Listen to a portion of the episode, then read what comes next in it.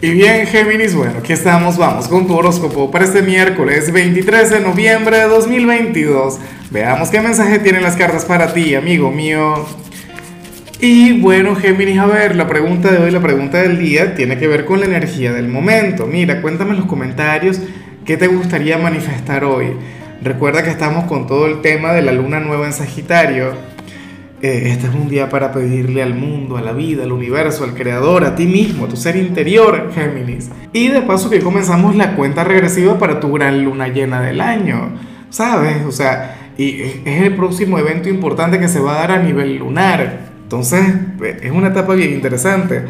Ahora, en cuanto a lo que se plantea para ti, a nivel general, Géminis, oye, pero ¿y cuánta maldad? No, mentira. A ver, pero yo me pregunto el por qué.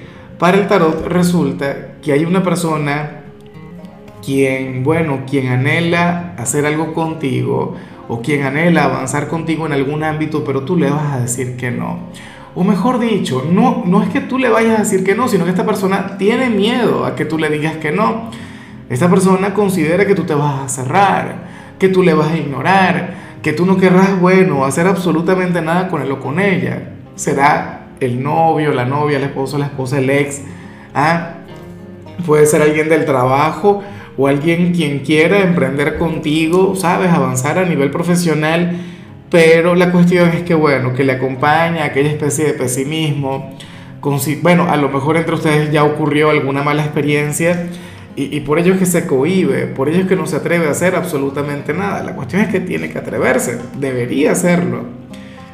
Aunque sea para que tú le digas que no, pero que salga de dudas. Y bueno, amigo mío, hasta aquí llegamos en este formato. Te invito a ver la predicción completa en mi canal de YouTube Horóscopo Diario del Tarot o mi canal de Facebook Horóscopo de Lázaro. Recuerda que ahí hablo sobre amor, sobre dinero, hablo sobre tu compatibilidad del día.